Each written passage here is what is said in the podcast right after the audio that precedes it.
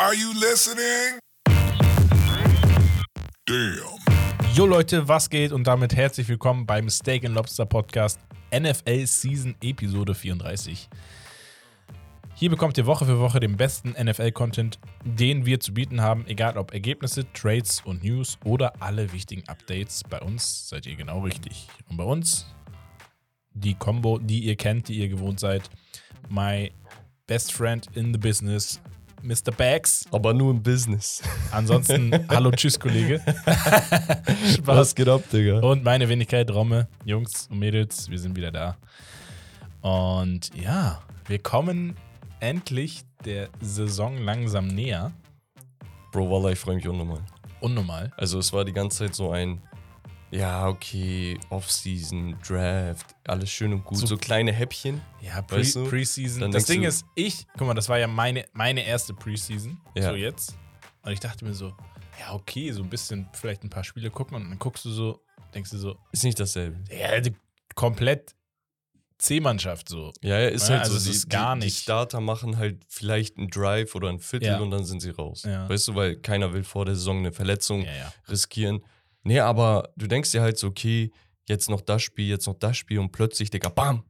Bro, nächste Woche geht's los.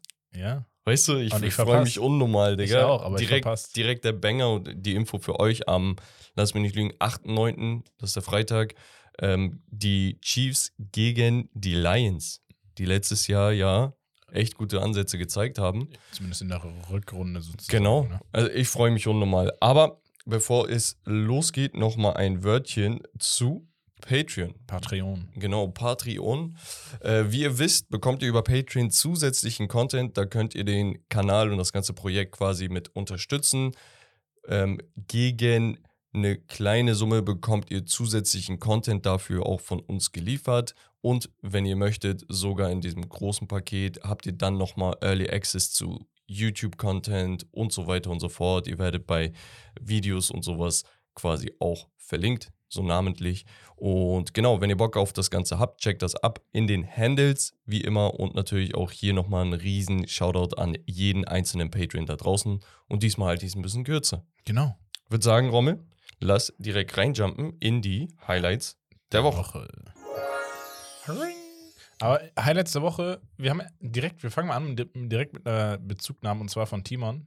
Der hat uns eine schöne Nachricht geschickt auf Instagram äh, und Bezug nehmend auf die letzte Folge, wo wir ja auch ein bisschen auf die, äh, wo du ja so ein bisschen ne, breitgetreten hast, das Thema Cleveland Browns. Genau. wo du sie einschätzt und so weiter und so fort. Und er hat jetzt nochmal vom NFL Network ähm, eine Prediction geschickt für die AFC North von den Bengals, Steelers, Ravens und den Browns, wo die Browns an letzter Stelle mit 6 zu 11 predicted werden. Und dann hätte, hat der liebe Timon geschrieben, hätte dazu gern mal ein Statement in der nächsten NFL-Folge.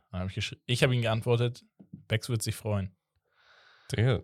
Also, wir haben hier Die, vielleicht, die, vielleicht Leute, kurz, ne? die Leute lieben das auch, mich zu triggern. Das, das, das was, mich, was mich nervt, Nein, weil die wissen genau, wo mein Wunderpunkt ist. Das Ding ist, guck mal, 14-3 sagen die bei den Bengals, Steelers 9-8, Ravens 9-8 und die Browns 6-11. Also komplett das Gegenteil, was du behauptet hast, eigentlich. Äh, Gerade beim Thema der Browns. Bro, was denkst du denn? Ich bin voreingenommen, aber was denkst Ja, du denn? So wie du das sagst und so, denke ich mir so, klingt gar nicht so verkehrt, ne? Und ich habe da nichts zugedichtet, ne? Ich habe gesagt, was die Fakten sind. Unser größtes Fragezeichen ist ein Quarterback, der vor zwei Jahren auf dem Niveau von Patrick Mahomes war. Ja. Das ist unser Fragezeichen. Das ist halt auch mein Argument, so, wo ich sage, ey, also wenn der nicht funktioniert, dann ist, sind die Genau. Predictions, die man so sieht, realistisch. Wenn das aber funktioniert, dann sind die Predictions ganz weit vorbei. Nur weißt du, was das Ding ist? Wir waren letztes Jahr mit einem schlechteren Roster mit elf Spielen Sperre von Deshaun Watson bei sechs, sieben Siegen. Also ich verstehe nicht, wo die Leute das hernehmen, dass wir uns nicht verbessert haben. Ja. Die, wir haben einen Joint Practice gehabt, okay, für die Leute, die nicht wissen, was das ist. In der Preseason treffen sich immer zwei Teams und machen Training untereinander, miteinander und gegeneinander. Und dieses Jahr waren die Browns gegen die Eagles, die im Super Bowl standen. Mhm. Und da haben sich die Leute der Eagles, die Spieler, dazu geäußert, was für eine wuchtige D-Line die am Start haben. Die D-Line war die ganze Zeit das Problem, weil wir keine Interior Defender hatten, das heißt die Defensive Tackle. Weil wir wissen, Miles Garrett ist heftig. Aber er hatte keine Unterstützung. Du holst dir einen David Tomlinson, du holst dir hier, ähm, Namen ver gerade vergessen von den Seahawks, und du holst dir nochmal hier den, den Pass-Rusher, Darius Smith, glaube ich, ähm, von, von den Vikings. Mhm. Du hast an jeder Baustelle hast du gearbeitet. Danach, du hast mit den Startern wirklich ein überragendes Spiel gemacht in der Preseason, wo du einfach sagst, Digga, es läuft. Wir haben den besten Defensive, äh, einer der besten Defensive Coaches der Liga. Wir haben mit Kevin Stefanski einen former äh, Coach of the Year. Wir haben unseren Special Teams Coach, der vermeintlich der Beste der Liga ist. Das heißt, du hast so an jeder Baustelle gearbeitet. Ja. So, die größte Baustelle während der Preseason, das kann ich auch nochmal sagen, war der Kicker Kate York, für den man letztes Jahr einen Viertrunden-Pick äh, genutzt hat. Normalerweise, Die Dinger reinweise. Kicker werden nicht gepickt im Draft. Die sind alle undrafted. Außer richtig heftige, die pickt man in der sechsten, siebten Runde. Und ihr macht einfach vierte. So. Der war letztes Jahr, hat er einen 58 Jahre und einen 57 Jahre hat er reingemacht. Heftig. Also das mitunter, keine Ahnung, der siebtlängste Field Goal. Direkt in der Rookie-Season ist das krank. Aber er konnte die einfachen Kicks nicht. Mhm. Hat er in der Preseason wieder reingeschissen, haben die Browns gesagt, ey, ganz ehrlich, wir haben keine Zeit für so ein Bullshit, tut uns leid, zack, raus. Der ist jetzt bei Tennessee, soll für den Starting-Spot da kämpfen. Und man hat sich den Kicker von den Dings geholt, von den Chargers. Das heißt, die Browns sind gewillt, direkt was zu unternehmen. Die haben immer noch über 30, 35 Millionen Cap Space. Ich verstehe nicht, wie man auf die Idee kommt, sechs Siege meinem Team zuzuordnen. Also das ist ab, Digga, sechs Siege. Wir reden bei, bei den Falcons, bei den ähm, Cardinals, Raiders, bei, bei solchen Teams reden wir über sechs. Ich, ich, also ich finde, ich bin ein bisschen immer die ganze Zeit so ein bisschen überrascht über die, über das Ranking von Steelers tatsächlich. Also sie haben bestimmt ein bisschen was gemacht, ja. Und sie haben auch einen Kenny Pickett, der ja auch irgendwie hochgelobt wird, irgendwie in der Community. Bro, Kenny Pickett, sage ich ganz ehrlich, also ich verstehe den Hype. Er hat eine überragende Preseason gespielt, Ja. war absolut dominant. Du hast das, was man sich von dem Justin Fields gewünscht hat, und zwar diese Progression in der, in der, in der Passing Offense, die hat ein Fields nicht gehabt, aber ein Kenny Pickett, wo du gesagt hast, boah, okay, die Ansätze, wenn die jetzt einen halbwegs vernünftigen Quarterback haben, so und so und so. Aber die Leute chillen nicht. Ja, ja, Der- das guck meine mal, ich. Dieses Team, die Steelers, die leben von einer überragenden Defense. Und die denken sich, mit einem halbwegs vernünftigen Quarterback kriegen wir das geschissen. Ja, kriegt man auch. Kriegst auf jeden Fall deine Siege zusammen. Vor allem auch Mike Tomlin ist einer der besten Coaches in der gesamten Liga. Mhm. Nur das Ding ist, der Hype um Kenny Pickett, der wird zu groß. Der Typ war sieben Touchdowns, neun Interceptions letztes Jahr. Ja, ja, das eh- meine ich ja. Ein Najee Harris, der der Running Back ist, der hatte ein Average, ja, der hatte seine 1000 Yards, aber der hatte ein Average von 3,8. 3,8 Yards per Play als, als Running Back, als so hoch gelobt, dann chillt mal. Der hat nicht mal vier im Average. Wo ich mir denke, okay, natürlich, der wird sich verbessern und so eine Fakt. Aber Dicker, hier wird gepokert, dass man sagt, oh, die werden sich alle verbessern. Aber bei einem Deshaun Watson, der eigentlich schon bewiesen hat, dass er einer der Besten der Liga ist, sagt man, nee, nee, der, der wird sich auf jeden Fall nicht verbessern. Warum? Digga, der ist 28, willst du mich verarschen? Ja. Das dazu. Also, äh, ich sehe das auch ein bisschen zu übertrieben, dieses Ranking ähm, oder diese Prediction. Bin auch Ähm, ehrlich. Wie gesagt, ich glaube sogar im Worst Case wird es auch auf so ein 9, 8 oder so hinauslaufen. Ja, nee, Acht, o- neun, unser, neun, unser, acht, unser. Backup-Quarterback ist ein Rookie, der in der fünften Runde gepickt wurde oder in der vierten, wo die Leute gesagt haben, Digga, warum pickt ihr jetzt einen Quarterback? So, weißt du? Mhm. Weil das ist ein verschwendeter Pick mäßig. Digga, der hat sich in, de, in dem, in dem äh, Training Camp, in der Preseason, hat er sich als einer der besten Spieler der gesamten Liga in der Preseason, ne? Nicht falsch verstehen. Hat er sich da etabliert. Die Leute haben jede Schlagzeile voll mit äh, Dorian Thompson Robinson, so heißt er, Mhm. haben sie vollgeballert und meinten, Digga, was für ein Stil im Draft. Die, die Browns haben das und das und das. Im schlimmsten Fall, wenn sich ein Deshaun Watson verletzt, kannst du mit dem Typen in, in acht Spielen immer noch deine drei, vier Siege holen. Wenn alles drumherum läuft, siehst du ja mit Brock Purdy letztes Jahr, kann es halt auch funktionieren, ne? Worst-Case-Szenario. Ich finde ich find nur den Disrespect so heftig, dass man sagt, die Cincinnati Bengals kommen auf 14-3. was, Ja. wo man so sagt, okay, ist heftig und so. Die sind auch für mich ein Top-5-Team in der Liga, ne? Gar Mhm. keine Frage. Ja, ja, normal. Nur, dass man sagt, die kommen direkt auf 14 Siege. Äh, die, die Baltimore Ravens und die Pittsburgh Steelers sind bei 9 und 8 und dann richtig abgeschlagen einfach die, die Browns. Ja, wo ich ja. mir denke, Digga, das wird ein Dreikampf zwischen den anderen.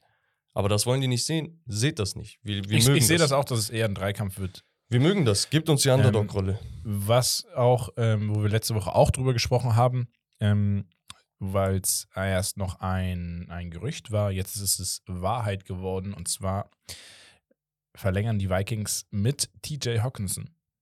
Und Ja, er wird zum höchstbezahltesten Tight End der NFL-Geschichte. Kann man machen. Hat er gut gemacht, ne? Ja, er wollte ja den Market resetten. Mhm. Das heißt, so einen neuen Meilenstein für die Titans setzen, hat er dann vermutlich auch gemacht. Die genauen Zahlen habe ich jetzt nicht vor mir. Aber, Digga, die Vikings Offense, die, ich weiß nicht, also die hat ja letztes Jahr das Team getragen. Ja. Aber ich mache mir wirklich Sorgen um die Vikings. Weil letztes Jahr hatte man elf Siege mit einem Score-Unterschied. ja. Äh, In, dieser, in diesen elf Spielen, in diesen elf Siegen, das waren elf Spiele, das heißt, man war elf und null und hat deswegen die Playoffs erreicht. Mhm. Stell dir vor, die Hälfte davon, das ist ja wie so, eine, wie so ein Münzwurf. Stell, stell dir vor, die Hälfte davon geht verloren. Die sind raus. Ein, ein Kick oder so, ein Ja. Extra Point halt nicht. Ja, und, und wenn ich mich nicht irre, hatten die, ich glaube, eine Bottom 5 Defense oder so letztes Jahr. Dann hast du halt Darius Smith, äh, Tomlinson, Patrick Peterson. Du hast so viele Spieler verloren. Mhm. dass ich mich wirklich frage, okay, die Offense ist geil, aber die Defense muss wenigstens ein bisschen funktionieren. Kriegen die das geschissen dieses Jahr? Und jetzt gibst du halt enorm viel Geld bei einem End aus, wo Ja, du ja, sagst, ey, die, die Position ist jetzt nicht so wichtig. Ich weiß, TJ Hawkins ein absoluter kranker Spieler, ja, keine Frage, und einen Riesenschritt auch bei den Vikings gemacht. Aber das löst das Problem nicht. Und man hat einen Delvin Cook verloren. Naja, äh, aber wie gesagt, sei, sei ihm gegönnt. Ähm, wir haben eine Aussage von äh, Joe Montana, eine kuriose Aussage. Tom Brady is not the N N NFL's GOAT. Digga, absolut Bullshit.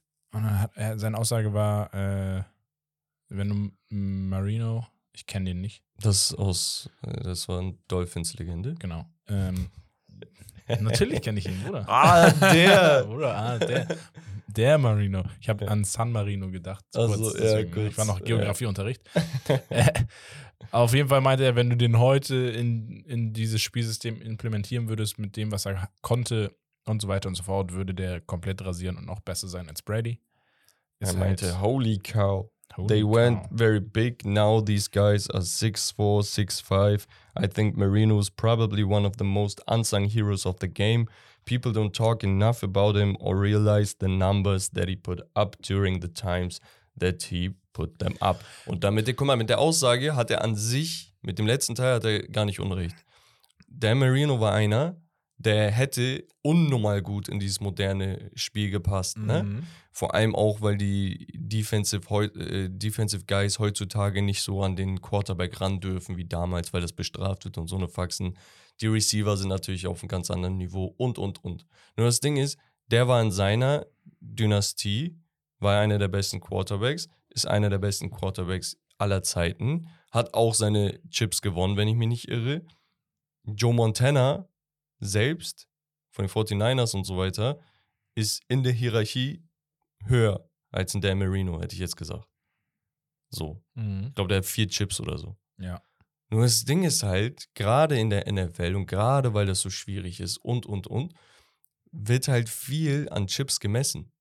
Unabhängig davon hat ja Brady die ganzen individuellen Statistiken komplett auseinandergenommen.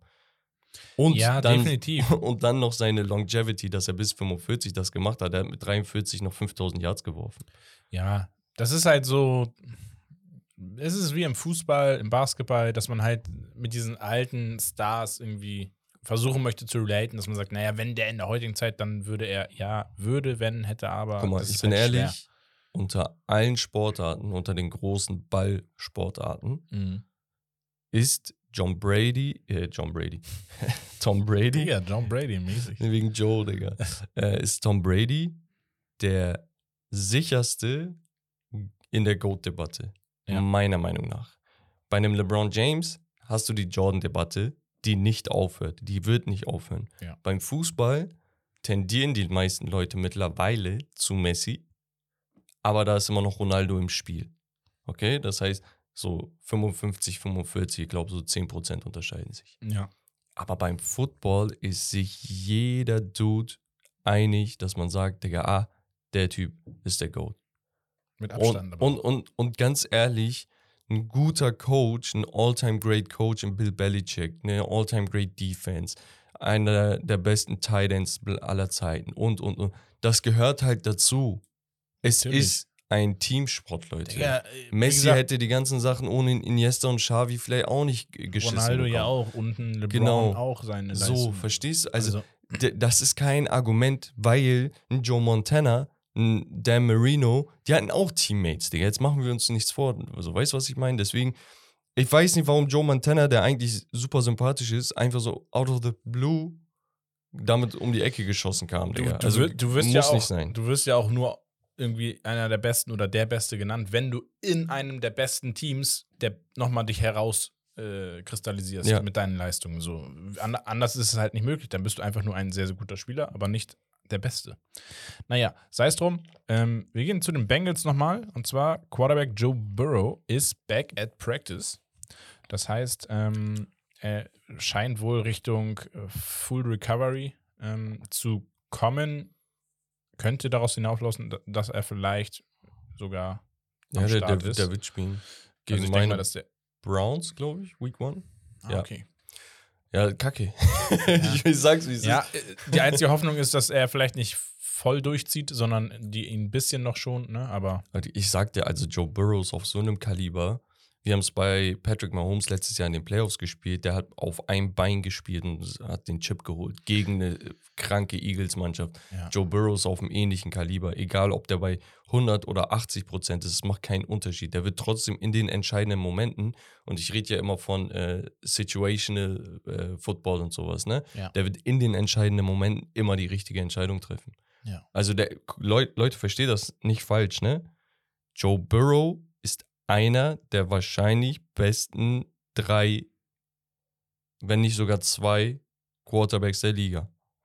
Und das nur, weil ein Patrick Mahomes existiert. Sonst hätten wir die Debatte, ob, ob Joe Burrow der Beste der Liga ist.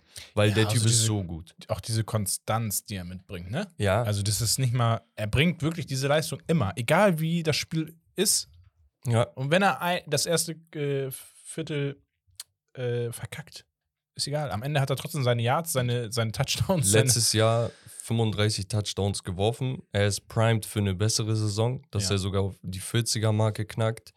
Und ja, wer weiß, Digga, vielleicht 5000 Yards drin. Also ich bin ehrlich, wenn der gesund bleibt, hat der Rest der Liga ein Problem, ne? Und ich möchte nicht, dass das in dem Kontext, dass ich Browns-Fan bin oder so, zu klein kommt, dass ich absolut weiß, dass die das beste Team in der Division sind, ne? Mhm. Also gar keine Frage. Naja. Und das liegt besonders an diesem jungen Typen, von dem ich übrigens persönlich Riesenfan bin, ne? ich also auch, ich seit, finde ihn so sympathisch. seit, seit dem letzten College-Jahr, ne, das hatte ich damals so verfolgt und sowas, dann kamen so Schlagzeilen, ey, wie gut sind die wirklich und so, und dann geht's immer weiter und die haben halt komplett zersägt, ne?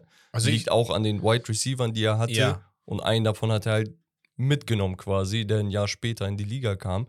Was ich übelst geil von den Brown, äh, Bengals finde, dass sie sagen, ey, weißt du was, wir vertrauen dir, Joe.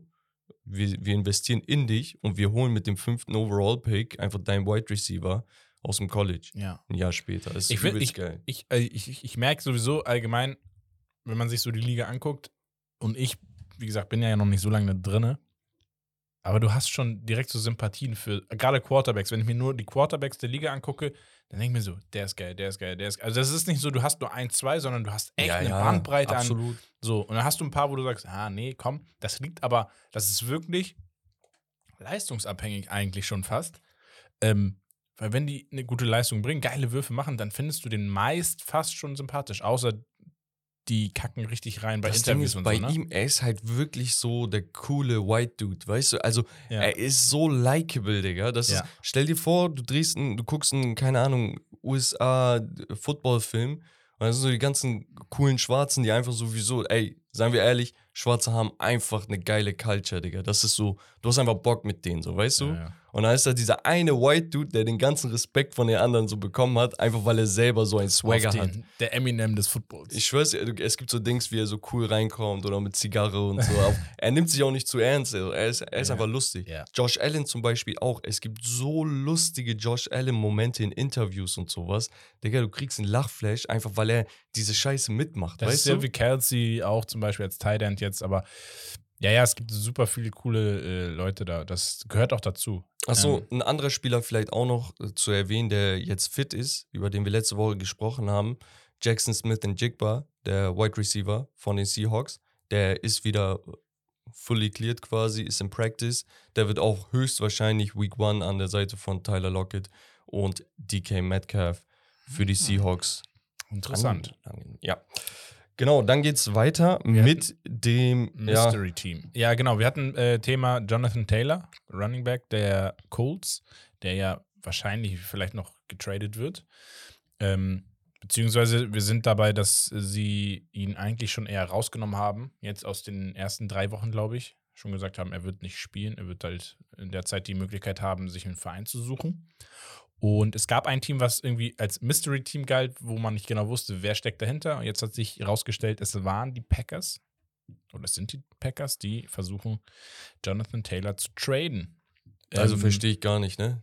Also, Also, ich äh, ja. würde es nicht gut finden. ja, geh rein so mäßig, wenn du ihn günstig schießen kannst, Digga. Aber ich glaube nicht, dass sie ihn günstig schießen können, weil die Colts offiziell jetzt gesagt haben, Digga, du kommst auf die Pub-Liste, äh, physically unable to perform Liste. Das heißt, automatisch, der wird die ersten vier Spiele nicht spielen.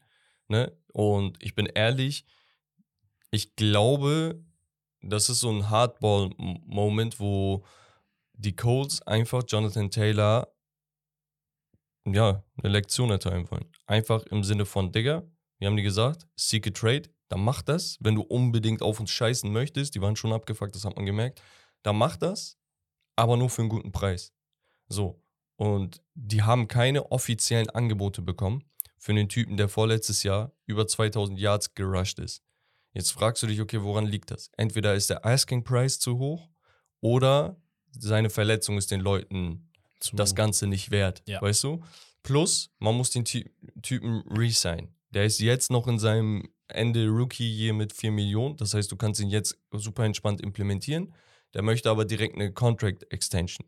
Das heißt, er begibt sich an den Verhandlungstisch auch schon vor dem Trade direkt so, dass er sagt, ey, ich komme zu euch, aber nur, wenn ihr verlängert. Weißt du?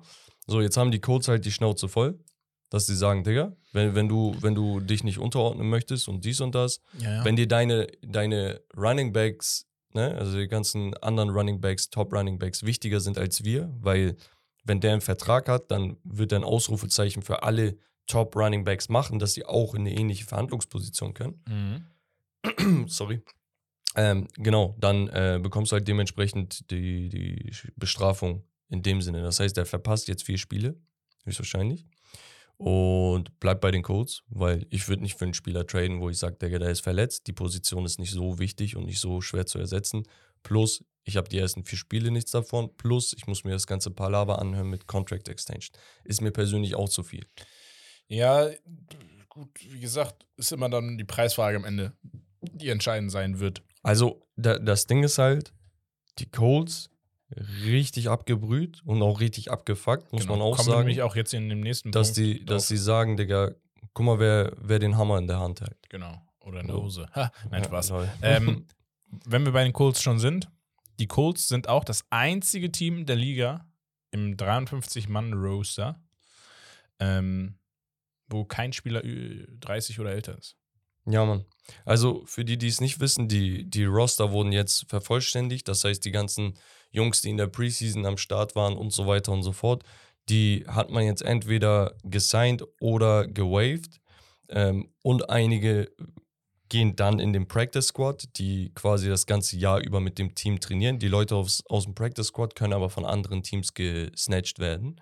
Das heißt, einerseits die Leute, die es nicht in die 53 schaffen, die aber interessant genug sind für dich, dass wenn mal eine Injury ist, dass du die hochziehst, die nimmst du zwar rein, hältst sie nah bei dir und hoffst, dass die auch loyal bleiben, so mäßig, aber wenn Das irgendein halt- Team sagt, ja. Digga, ey, keine Ahnung, mein Running Back ist ausgefallen, ihr habt doch den, zack, die können den snatchen.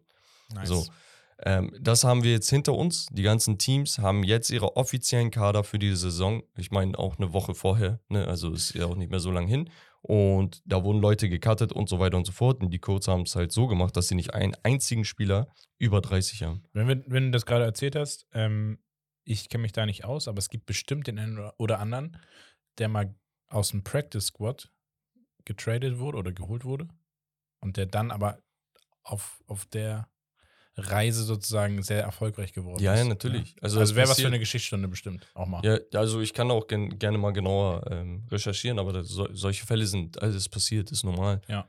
Genau. Also Aber ist jetzt nicht so der. Regelfall, dass die Typen absolut rasieren, aber die, Ja, aber es gibt bestimmt so ein paar Namen, ne, was, genau. ganz geil ist so als Story. genau, und danach kriegen sie einen Contract und dann bleiben sie langfristig. Ne? Das ist Ja. so wie in der NBA gibt es so einen ähm, 10-Day-Contract. Man, man gibt dir einen 10-Tages-Vertrag, du spielst so die ersten drei, vier Spiele mit, weil du so viele Verletzer hast. Ja. Wenn du in der Zeit überzeugst, sagt man, ey, wir geben den zweiten 10-Tages-Contract und danach den Rest der Saison. So, also das passiert. Tage, ja, so ein, Digga, aber so ein, das wie ist- So ein, wie so ein, äh, keine Ahnung, hier, rotes Kennzeichen. Beim So ein Leihauto. Ja. Nee, aber das ist krass, Digga. Stell dir vor, mit was für einem Druck diese Leute klarkommen müssen, ne? ja, safe. Genau, dann gab es so ein, zwei äh, Trades noch. Die Eagles traden für Broncos Tight End Albert Oko Bunam. äh, die geben dafür einen Siebtrunden-Pick und einen Sechstrunden-Pick ab und 2025. verstärken sich dadurch einfach zusätzlich nochmal in der Breite für die Tight End-Position hinter Dallas Goddard, glaube ich. Ja. Wenn ich mich nicht irre. Danach hatten wir noch, ähm, ach so, die, die Browns haben übrigens Kate York, den ich von der Hattest du, für, hattest du ge- gewaved, genau. Ja. Also, wenn wir schon bei den Sachen sind. Äh, Damar Hamlin ist officially back im Final Roster von den Bills. Also, dass er spielertechnisch absolut in der Lage ist, ist Ja. keine Frage. Der war Ich Starter. wollte gerade sagen, war Starter letztes Genau, hatte ja diesen Herzstillstand äh, im Spiel, in den, in den Playoffs, war das? Oder nee, kurz das war vor- na, nee, kurz vor letztes Spiel Ja, war nee, nee, das. also nee, das, es wurde vorletztes Spiel, glaube ich. Ja, Und irgendwie dann so. mussten sie noch ein Spiel spielen und das hat sich halt so hingezogen, dass sie dann das letzte Nachholspiel Ausfallen lassen haben ausfallen lassen. Genau. Ja, Damar Hamlin geht's gut. Der hat äh, sich auch geäußert immer mal wieder so zu, zu letztem Jahr und dies und das. Ne? Also könnt ihr mal recherchieren. Auf YouTube gibt's da ganz, ganz viele Quellen. Sehr, sehr geil für ihn. Ja. Dann hatten wir noch einen anderen Trade und zwar gehen die Dolphins, deine Dolphins, Mhm. für Igbunogene, der bestimmt gebutschert, Cornerback, former First Rounder von den Cowboys. Ähm, den traden die für Calvin Joseph von den Cowboys. Sorry. So. Genau, sie holen Calvin Joseph und geben dafür. Genau, auch Cornerback. Das heißt so 1 zu 1 mal einfach gesehen, ah, okay, ist vielleicht ein besserer Scheme-Fit. Ja, dann hatten wir noch die Broncos traden für Saints-Kicker Will Lutz. Will Lutz finde ich persönlich sehr, sehr gut. Ähm, Reunited Sehr, mit Sean und Peyton. genau, sehr reliable eigentlich als Kicker. Den hätte ich mir persönlich bei uns auch gewünscht. Mhm. Dann die Giants acquired Boogie Basham von den Bills. Genau. Defensive End, Pass Mhm. Rusher. Ich finde es geil, dass die Giants ehrlich gesagt sehr viele Moves gemacht haben. Ne? Also neuer Tight End, neuer hier Ich bin auch gespannt Pass auf die Rusher, Giants. Also, Isaiah ne, Simmons. nach der letzten Saison ein bisschen überrascht tatsächlich, einfach von der Leistung. Gerade so die Defense, glaube ich, war sehr interessant. Ja, ja, absolut. Ähm, sie haben extended mit ihrem Quarterback und so weiter und so fort. Also, Ich finde halt den, da- das ist das Ding, Digga. also aber noch nicht. Vanilla Vic nach einem richtig guten Jahr und richtig gut ist immer noch nicht in den Stratosphären von Ja, den. Top-Quarterbacks, ne? sondern ein so above-average Quarterback-Season. Digga, du hast ihm einen Contract gegeben mit 40, 45 Millionen pro Jahr. Das kann auch mega gut in die Hose gehen. Und da checke ich halt die Dings nicht, also die Erwartungshaltung bei einem Deshaun Watson nicht, dass man sagt, boah, die haben dem so viel Geld gegeben und sonst was. Und dann siehst du bei den Giants wird ein Vanilla Vic, Digga, für 45 Millionen gesigned Ja, ja. für vier Jahre, Digga. Aber prinzipiell, ich, ich mag ihn, ich route für ihn. Ich finde, er ist so, so ein Typ, er ist einfach lustig, Digga. Er ist so komisch, er ist so anders. Weißt ja. du? aber er Deswegen ist feier Sympa ich hat das. Sym- Sympathien, Genau. definitiv. Deswegen äh, allgemein die, die äh, Giants ein Team, was man im Auge haben sollte, was uns definitiv, egal wie es ausgehen wird, überraschen wird. Ja. Glaube ich, kann man so ganz Ja. gut sagen. Dann hatten wir noch, äh, Digga, absolut lächer, lä lächerlicher Ja, Versuch. unnormal, ey. Als Ähm, ich das gesehen habe, Die Colts, und das ist dieser Asking Price, den ich vorhin erwähnt Ja. hatte, ne? Die Colts wollten scheinbar hau ab. Jalen Waddle von den Miami Dolphins in Trade gegen Jonathan Taylor haben. Was absolut respektlos ist. Die ganze Liga weiß, dass du einen Jonathan Taylor nicht behalten kannst. Alle wissen, dass er verletzt ist. Alle wissen, dass ihr Probleme habt. Warum verdammt soll ich ein Wide Receiver Talent geben, eines der besten fünf bis zehn Talente in der Liga? Super Saison wo ich sage, Digga, der ist schon, der ist schon Pro Bowl Niveau plus Sky's the Limit, weil er einfach High, High Speed Mhm. drauf hat. Warum soll ich den für einen Running Back abgeben? Erstmal wegen der Position und zweitens, Digga, ich weiß doch, dass ich gerade besseren Leverage habe in diesen. Ja, Also absolut lächerlich. ganz schnell. Das ging direkt, kennst du so, wie, das ist direkt im Spam-Ordner gelandet. Das ist gar Digga, nicht. ich schwör's. Also ist respektlos. Ja, und dann noch äh, Kyler Murray, der wird die ersten vier Spiele der Saison auf jeden Fall verpassen. ja. Und die Cardinals haben keinen Starting Quarterback für die Saison. Die haben, die Das- hatten hier Colt McCoy, äh, haben die, glaube ich, ge, gewaved, kurz vor der Dings. Jetzt haben die da irgendwie so eine, Digga, du weißt nicht, wer er ist. Und die meinten auch, wir werden nicht sagen, wer wird. Auf den, wir Auf gehen erstes Game mit so auf den- Überraschung mäßig. Auf den, äh, so Christian McCaffrey wird auf einmal Quarterback. Sehr so auf den. Er kann ja auch werfen. Ja, aber Cardinals. Ja, ja, ich weiß, aber. So Also ga, ganz komisch, was die, was die machen, Digga. Unser also, Running Back. Ich schwör's. Also, Digga, du hast jetzt, die sind, glaube ich, für, lass mich nicht lügen, Callum Mount oder so gegangen. Der Typ, der bei den Browns gewaved wurde. Ne? Ähm, war das Callum Mount oder der andere? Ich weiß es nicht. Aber, Digga, ist so Notlösung und ich schwör's, der ganze Kader ist Not gegen Elend. Die haben einen richtig, richtig guten Spieler in Butter Baker, der Safety, wo ich sage, oder Buddha Baker, wo ich sage, Digga, keiner weiß, warum der da geblieben ist. Also das ist sowieso, absolut. also irgendwie, man wünscht den Cardinals, dass sie nicht komplett auseinanderfallen, aber das wird eine katastrophale Saison. Also wir werden hier, glaube ich, ein Team sehen, was für den nächsten First-Round-Pick ja, ja, auf, ey, die wollen das aber auch. Also ja. Colt McCoy hätte ja trotzdem seine paar Siege rausholen können. Das ist ein Typ, der ist Veteran, immer ein Backup gewesen, so mäßig, der aber auf jeden Fall ein paar Spiele gewinnen kann. Es ist ja kein Zufall, dass sie genau den kurz vor der Saison rauskicken. Wenn du weißt, ah, unser Quarterback fehlt und das fehlt, dies fehlt, alles fehlt. Die traden ja nicht umsonst einen Isaiah Simmons nach seinem besten Jahr. War nicht das überragendste Jahr oder so, sonst war aber sein bestes Jahr. Traden die für einen, was war das, ein Siebtrunden-Pick oder so zu den, zu den Giants. Mhm. Also alles, was so ein bisschen Hoffnung auf Siege äh, hätte, hast du abgegeben. Und das ist kein Zufall. Die wollen den ersten Overall-Pick. So, und deswegen voll Tanking-Mode. Ich weiß nicht, wie ich dazu stehe. Ich bin ehrlich gesagt, wenn ich Cardinals-Fan wäre, würde ich sagen, Digga, die Mannschaft ist halt echt ich guck, die, rostermäßig ich guck dieses scheiße. Jahr nicht. Nee, Digga, du kannst dir das Geld sparen, weißt du? Ohne Scheiß. Nee, aber der Kader ist halt wirklich schlecht. Würdest du, wenn du einen absolut schlechten Kader hast, jetzt sagen, nee, aber holt mal bitte vier Siege statt zwei und dir damit den besten Quarterback oder sonst was entgehen lassen oder was auch immer die picken wollen? Also ich würde dann auch sagen, hey, scheiß drauf, dann dieses Jahr ist halt so. Dann, dann, machen picken wir halt First machen wir ein Overall bisschen Pick. Platz, gucken, versuchen irgendwie junge Spieler Ja, irgendwie mal Ich uns meine, ich anzuschauen. mein, bei den Browns war das auch so, unsere Saison damals. Wir hatten zwei katastrophale Saison. Einmal 0 zu 16, Digga, keiner weiß wie. ähm, lief halt nicht, aber du hattest dann den ersten Overall-Pick und hast einen Miles Garrett gepickt. Und jetzt hast du halt den mitunter besten Pass-Rusher der gesamten Liga, so weißt du, und kannst dann die nächsten fünf Jahre aufbauen. Jetzt hast du vielleicht ein Playoffs-Team. yes. Also lieber so, als dass du den dritten, vierten, fünften Pick hast. Yes, Weißt du, aber- yes. Ja, it is what it It is. is what it is. Wir kommen zu unserem Spiel. Yes. Also, das war's mit den Highlights der Woche, Leute. Ich habe hier gegen die Wand gehauen, gerade auszusehen. Ähm, und da hat Bex was Schönes vorbereitet. Ja. Ich weiß nicht was, aber guck, du hast guck was. nicht, guck nicht hier meine Nee, nee. Notizen. Und zwar, ich habe vorbereitet Guess the Player Stats Edition. Okay, und letztes Jahr hatten wir eine Menge Spieler mit einer, ja, mit einer guten Saison, mit geilen Statlines und ich lese dir die Statlines vor, gebe dir nach und nach einige Tipps und du musst sagen, okay, zu wem könnte das denn passen? Mhm. Okay? Ich mache mir erstmal hier. Guck mal. vielleicht so das erstmal die Teams und dann auch nochmal. Ja, ja. So, zunächst einmal haben wir ein Wide Receiver. Ah, okay, du sagst Position auch. Ja, natürlich. ja, Ja, ja. Digga, hier aus auf. 53, äh, 2000 Spieler. ja, rate mal jetzt. Nee. Ähm, Wide Receiver. Mhm. Six Foot groß. Das sind 1,83. Mhm. Ja, das ist so bei mir, kannst du mir auch sagen, sein Lieblingsriegel ist ein Snickers, Digga. Hat letztes Jahr.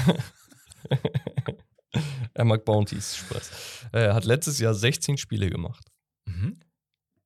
146 Mal wurde er angeworfen, 106 Mal hat er die Reception gehabt. 1161 Yards, 6 Touchdowns. Um wen könnte es sich hier handeln? Ich habe noch ein, zwei Hinweise, aber erstmal abchecken. Also, Warte mal kurz. Ähm, über 100 Catches, Ja, ja. aber 1100 Yards. 1160 Yards und 6 Touchdowns. Wide Receiver. Ähm.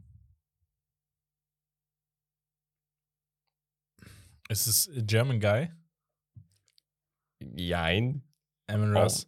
Ja, Sam Brown? es ist Sam Brown. Oh, Digga, ich bin Geil, Digga. Also, Also, ja, weil ich dachte mir so, okay, wenn wir über Richtung 2000 Yards und so, dann hätten wir über so Top-Performer geredet. Und dachte mir so, okay, wer hat relativ gut gespielt, ist aber auch nicht so groß.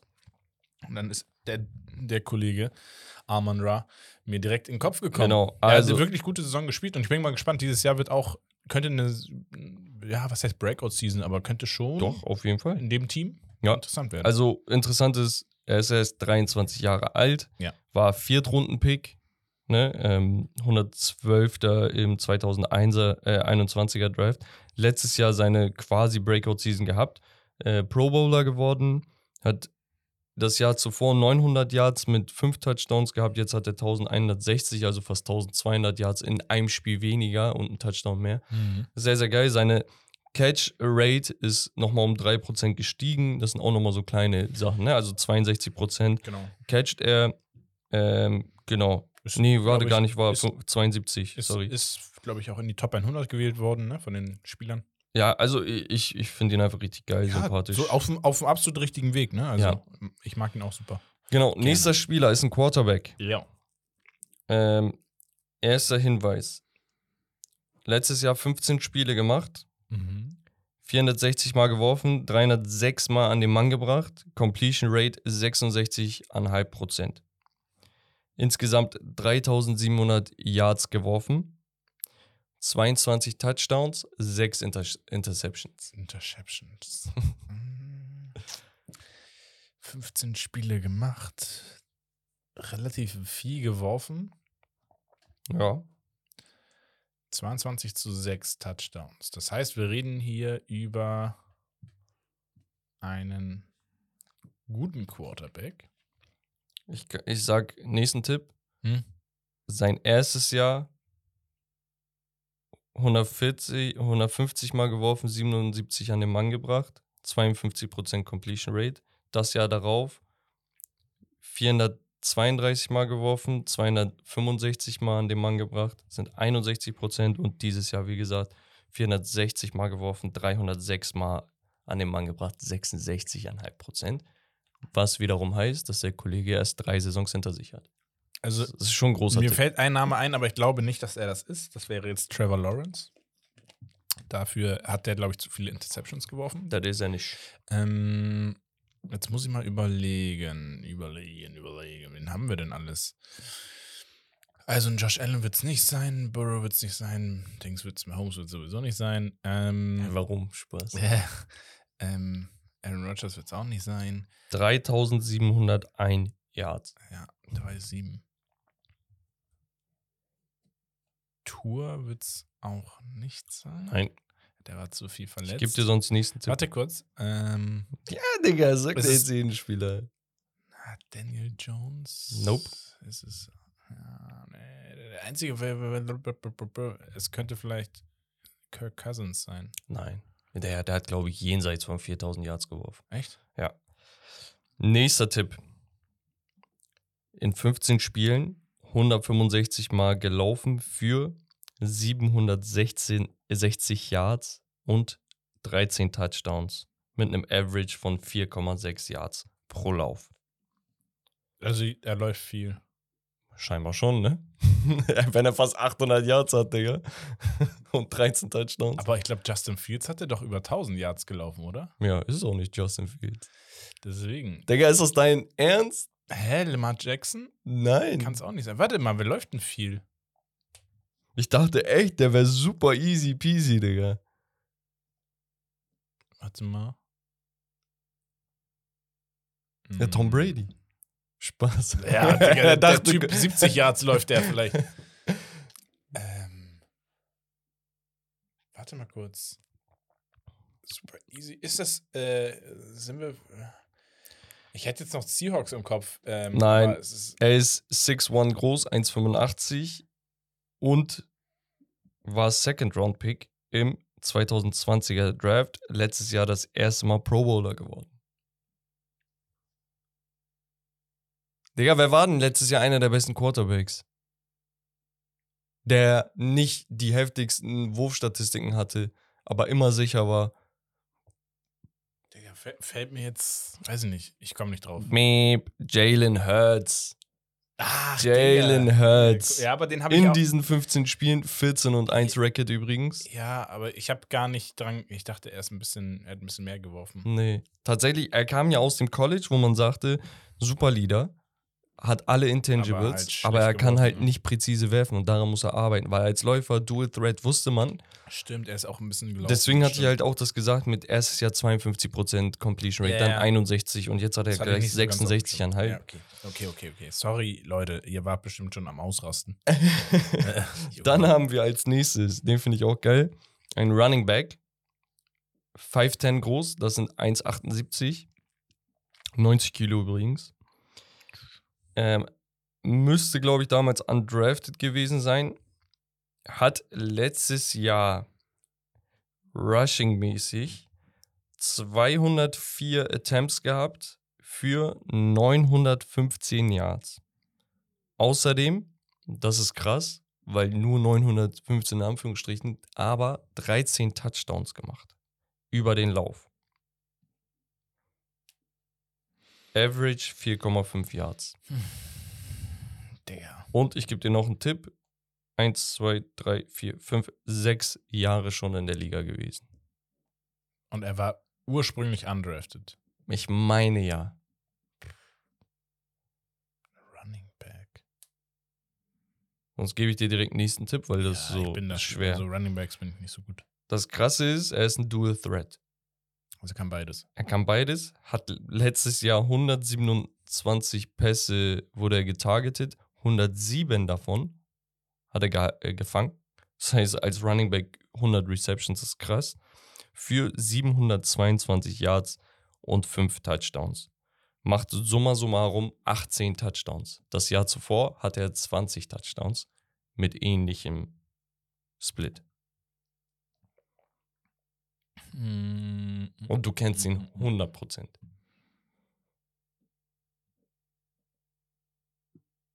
Wer kann denn beides? Okay, Christian McCaffrey ist es nicht. Ja, natürlich ist er es nicht. Aber hab es gibt also ein, zwei Spieler, die kennst du auch auf jeden Fall. Ah, ich habe jetzt ein bisschen gedacht an. Ich war kurz bei den Raiders, aber Nee, aber geht so in die Richtung. ja.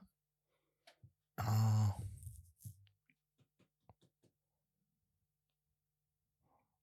Ich komme nicht drauf. Ich weiß es nicht. Spielt bei den Chargers. An ein Play kannst du dich bestimmt erinnern, wo er komplett durchgezogen wurde, also durchgerusht ist, aber ein Holding Play den Play nach irgendwie 80 Yards oder so kaputt gemacht hat. Nee, ich komme nicht drauf, Das was ist sein Name. Austin Eckler. Ich schwöre, ich dachte, ich wollte ihn sagen. Ich war mir nicht, ich dachte, äh, ah, ich, Austin Eckler. Äh, Ist übrigens auch einer von denen, der als äh, für äh, Pro Bowler predicted wird. Ja, kannst du haben, ehrlich, so wie der genutzt wird. Ein Spieler habe ich noch, Yes. und zwar ein Quarterback. 6'3 groß, 1,90. War ein former Viertrunden-Pick im Draft 2012. Das heißt, er hat jetzt elf Jahre Erfahrung. Viermal Pro Bowler. Hat letztes Jahr 640 Mal geworfen, 420 Mal an den Mann gebracht, sind knapp 66 Prozent Wurfquote, 4550 Yards, 29 Touchdowns, 14 Interceptions. Quarterback.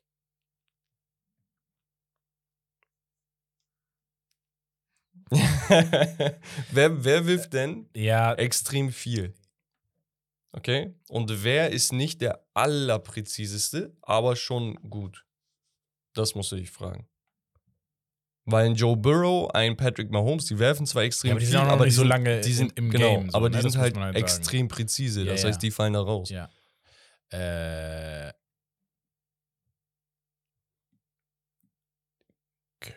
Ist es, ist es Kirk? Es ist Kirk, Digga, stark, Junge. Wir haben ihn nochmal gerettet mit dem 2 zu Ich 2. höre so, er macht so. ja, ich dachte mir so, ah. Nee, ich habe überlegt, ob er schon so lange im Game ist, aber das kommt Ist er tatsächlich, ja, ja, ja. Bei Kirk Cousins sehr, sehr interessant. Der hat nach seinem vierten Jahr hat er einfach diese ganze Präzisionssache durchgespielt, Digga. Der hatte knapp unter 70 Prozent, Ja. 69,8 nach vier Jahren mit Krank. 27 als Viertrunden-Pick, ne? Als Wild. jemand, auf dem nicht gebaut wird. Es war quasi auch sein erstes Jahr, wo er Starter wurde, richtig. Ähm, oder wo er eine ganze Saison als Starter gespielt hat. Danach hat er 67, 64, 70 Prozent, Pervers. 69 und so weiter und so fort. Also überragend. Der wirft in der Regel wenig Interceptions. Letztes Jahr war das schon ein bisschen so ein Outlier. Vielleicht wurden deswegen einige Spiele auch so eng. Ne? Mhm. Ja, Kann auch safe, sagen, safe, ähm, safe. Genau, aber in der Regel ein geiler Typ. Hatte halt Wenn du so auch so eine Waffe hast mit Genau. Justin Jefferson. letztes Jahr 13 und 4, ne? 13 und 4. Mhm. Das ist schon ziemlich stark, Digga. Aber halt nur zwei Spiele, wo du mehr als mit einem Punkt Unterschied, äh, einen Score-Unterschied gewonnen hast. Genau, das war's vom Spielchen, mein Fresh. Freund. Nice. Ich will so ein bisschen dich herausfordern dieses Jahr. Ich sag's dir jetzt schon. Ja. Ähm, Ja, ich habe mir ja sowieso vorgenommen, ein bisschen auch äh, die Defense-Player so ein bisschen mir genau. Ich hatte jetzt noch einen Aaron Donald und so hatte ich jetzt auch noch, aber ich dachte, darauf wirst du nicht kommen. Ja, schwer. Ja, Nee, aber eigentlich nicht. dieses Jahr, auch wenn dir das unangenehm wird, ich werde dich herausfordern in einigen Sachen, einfach um dein Deep, äh, deine deeperen Ja, wir können Infos. das ja so als äh, extra Rubrik machen. Der, die Bloßstellung. Die- Rommes Bloßstellung. Und dann wieder Leben irgendwie so ein Tag, wo ich, wo ich wieder komplett reinlaufe oder so. Leben und Tod des Romario. Weißt du, wie so immer diese äh, Pro-7-Umfragen? Weißt Ja, du, wo die immer so komplett normal. dumme Antworten Ja, geben? mit dieser Dingsstimme von dem Typen. ja, aber geil. Das war's äh, vom Spiel. Wir gehen ins Hauptthema. Yes. Letzte Woche hatten wir die Top 9 Offenses. Genau. Jetzt machen wir die Top 9 Defenses. Das sind Diesmal- die Predictions. Ja, Das das sind keine offiziellen Nee, vom genau. letzten Jahr oder Das sonst was, genau. sondern das ist das, was die Leute online prognostizieren. Genau, es war in so einem Artikel. Ich habe mal ein bisschen reingeguckt. Habe hier so ein paar Texte rauskopiert, was da so genannt wurde an Spielern oder auch an Aussagen, die getätigt wurden. Und wir fangen direkt auf Platz 9 an. Und auf Platz 9 werden die Denver Broncos gerankt. Ähm, da sind so Namen gefallen wie Patrick Surgeons, äh, Riley Moss ähm, das Safety-Trio of Justin Simmons, Caden Stearns und Kareem Jackson. Also Kareem Jackson und Justin Simmons, das ist so ein krankes Safety-Tandem, ne? Also wirklich sehr, sehr, sehr, sehr gut. Ich mag die beiden unnormal. Das Ding ist, die Broncos kriegen von mir den Benefit of the Doubt, weil neuer Coach, Coaching Genius. Ich weiß, er ist ein Quarterback-Guru und Offensive Genius. Aber ich glaube, Sean Payton wird einfach so eine Disziplin in diese Franchise bringen, die sie die letzten Jahre und besonders nachdem Peyton Manning ins Karrierenende gegangen ist, nicht mehr hatten. Und ich glaube, der wird die Defense auf jeden Fall umkrempeln. Eine Defense, die sowieso bekannt dafür ist, ziemlich stark zu sein. Auch die Defensive Line ist nicht zu unterschätzen. Ich, ich bin sowieso bei den Broncos wirklich, ich erwarte irgendwie, warum auch immer, relativ viel irgendwie, aber im positiven Sinne. Ich glaube, die werden viele überraschen auf Grundlage der Vorsaison, ähm, dass man sagt, hey, das kann man sich wieder geil geben. Also sie werden so ein ernstzunehmender Gegner, aber kein direkter Contender. Das glaube ich. Genau, Das heißt, ja, ja. Sie können immer mal wieder ein Stolperstein für die ganz großen Teams sein. Ja, so wie die Jaguars zum Beispiel letztes Genau, Jahr waren. perf so, ne? so, perfektes sagst, Beispiel. Genau, wo du sagst, mh, unangenehm. Ja. Weißt du, und die können dich schlagen. Die können mal rasieren einfach. Können mal so alle Genau. Top-Tag haben, dann denkst du dir so, fuck. So, Russell Wilson hat auch seine guten Adressen da vorne. Ja, Also, es kann alles klappen, aber die Defense auf jeden Fall nicht zu unterschätzen. Dann Also- haben wir, Genau, auf Platz 8. ja, die Cincinnati Bengals. Genau, die wurden auf 8 gerankt. Finde ich tatsächlich Zu tief oder zu hoch? ein Tick zu hoch. Wir Also- haben hier die Namen Dex Hill. Äh, ich glaube auch ein Spieler, der, ich kann mich täuschen gerade, aber auch predicted wird, dass er es als zum Pro Bowler schaffen könnte dieses Jahr. Ich glaube, seine dritte Saison oder so. Hm. Äh, Nick Scott und eventuell äh, Jordan Battle. Ja, also haben sie noch Lou, wie heißt er? Lou Anarumo? ja, Ja, Anarumo, einfach so. nee, ich glaube, das ist der Coach. Defensive. Ja, das Ding ist, die haben, also guck, ich weiß nicht, ob der Artikel gerade die Spieler rausgesucht hat, die den nächsten Schritt gehen können, weil Ja, ich glaube, kann- die Bengals, sein, genau. Die Bengals leben von ihrer D-Line und den Linebackern. Ja. Also das größte Problem sind eigentlich die Cornerbacks, wo du sagst, da sind sie nicht top aufgestellt. Und ähm, Safety-Position ist, ja, das ist solide. Ähm, nur das Ding ist, die, die Defensive Line und die Interior Defensive Line macht auf jeden Fall sehr, sehr viel Radau. Ich glaube, die haben hier äh, Reader, ähm, wie hieß der andere, Hendri Hendrickson und so weiter, wie sie alle heißen. Also die Bengals sind da vor allem gegen den Lauf sehr, sehr stark. Aber die Passing Defense könnte ein Riesenproblem sein. Deswegen finde ich es persönlich, weil es so unausgeglichen ist und gerade auch, weil die Bengals von der Offensive leben und die Defense damit ein wenig so, weiß nicht, wieder so Make-up-mäßig ein bisschen aufblühen lässt, finde ich es ein bisschen zu hoch, um zu sagen Platz 8. Also da gibt es noch so einige Teams, ich weiß jetzt nicht, ob die anderen Teams hier vertreten sind, aber ich finde es per se zu hoch. Mhm. Kommen wir zu Platz 7. Genau, die Washington Commanders. Die Commanders sind extrem, extrem breit aufgestellt in der Defense. Ja. Und wir hatten letztes Jahr nicht mal einen Chase Young richtig in, in Aktion gesehen, der vor zwei Jahren First Overall Pick war. Ich glaube, fünft, fünft beste Defense im, letzten Jahr gewesen. Genau. Obwohl die Saison nicht so gut war. Genau. Also du hast auch die ganzen Spiele gesehen. Die Spiele, wo die Commanders den Gegnern Kopfschmerzen bereitet haben, waren so Spiele, die so 17-14 geendet sind. Es war immer so, dass sie am, gegen am Ende haben sie einfach die Siege nicht geholt, weil Offensiv und Quarterback technisch da gar nichts ging, ne? Aber wie lange sie geschafft haben, die Gegner immer noch in einen Bereich zu halten, wo du sagst, ey, wir können jetzt mit einem Drive das Ding nach Hause holen oder äh, wieder nah rankommen. ja, Krass. Also hier auch die D-Line extrem stark, aber hier siehst du halt auch noch mal Potenzial. Also es Mhm. ist nicht nur so, dass du sagst, okay, das sind alles erfahrene Spieler und die sitzen und deswegen klappt das im Kollektiv gut und chalas. Nein, das sind alles Spieler, wo du noch weißt, ah, okay, dieses Jahr kann die, also jedes Jahr kann Breakout-Season für die sein. Mhm. Weißt du, und das ist halt das, was so scary ist, weißt du? Ja. Ähm, deswegen Platz 7 finde ich auf jeden Fall angemessen. Also die Washington Commanders, ich weiß, das ist nicht das attraktivste Team an sich. Ich weiß, dass sie die Probleme letzte paar Jahre hatten mit ähm, Quarterback-Position, mit äh, Dwayne Haskins, der verstorben ist und so weiter und so fort. Also ganz, ganz viele Spieler, die nicht funktioniert haben dann auch. Und ähm, dass die Offense gerade, nachdem Kirk Cousins nach äh, hier Minnesota gegangen ist und so, dass sie da Probleme hatten. Okay, man hat immer wieder so Flashes gesehen, aber es war jetzt nicht so, als ob du gesagt hast, boah, okay, wir können langfristig was aufbauen. Es war halt immer so, ne. Mhm. So, danach diese ganzen, das ganze Drama um deren Owner, der letztendlich verkaufen musste, ne, da meinte, ey, wenn, wenn ihr, wenn ihr mich als Kollektiv, ne, mit den Ownern und sowas, weil die Owner sind untereinander sehr vernetzt, ne, Mhm. er meinte, wenn ihr mich dazu zwingt zu verkaufen, dann packe ich die ganze Scheiße hier aus. Dann ist jeder von euch mit mir Dings, Digga. So Titanic-Vibes. Weißt du? Ich ziehe jeden mit runter. Ich pop jeden. So. Ähm, der hat jetzt auch letzten Endes verkauft und so weiter und so fort. Das geht jetzt in eine gesündere Richtung. Und die sind Quarterback away, um zu sagen, ah, okay, da könnte sich was anbahnen. Ja. Schauen wir mal.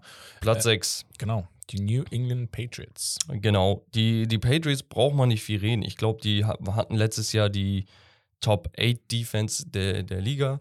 in einigen Statistiken sogar besser. Ähm, aber so im Großen und Ganzen Top 8 mit einem Roster, wo du sagst, ist okay. Und dann fragst du hä, aber wie können die dann Top, Top 10 Defense sein? Weißt du, und das liegt natürlich an Bill Belichick und an dem ganzen Blueprint-Ding, was sie da in- New Ja. England haben. Also Ja. sie wissen einfach, was zu tun ist. Den in jeder Situation das besser gecoachte Team. Mhm. Es ist die, die einzige Ausnahme, die ich, die, wo ich sage, okay, das Kopf an Kopf ist mit hier ähm, äh, mit den Chiefs. So.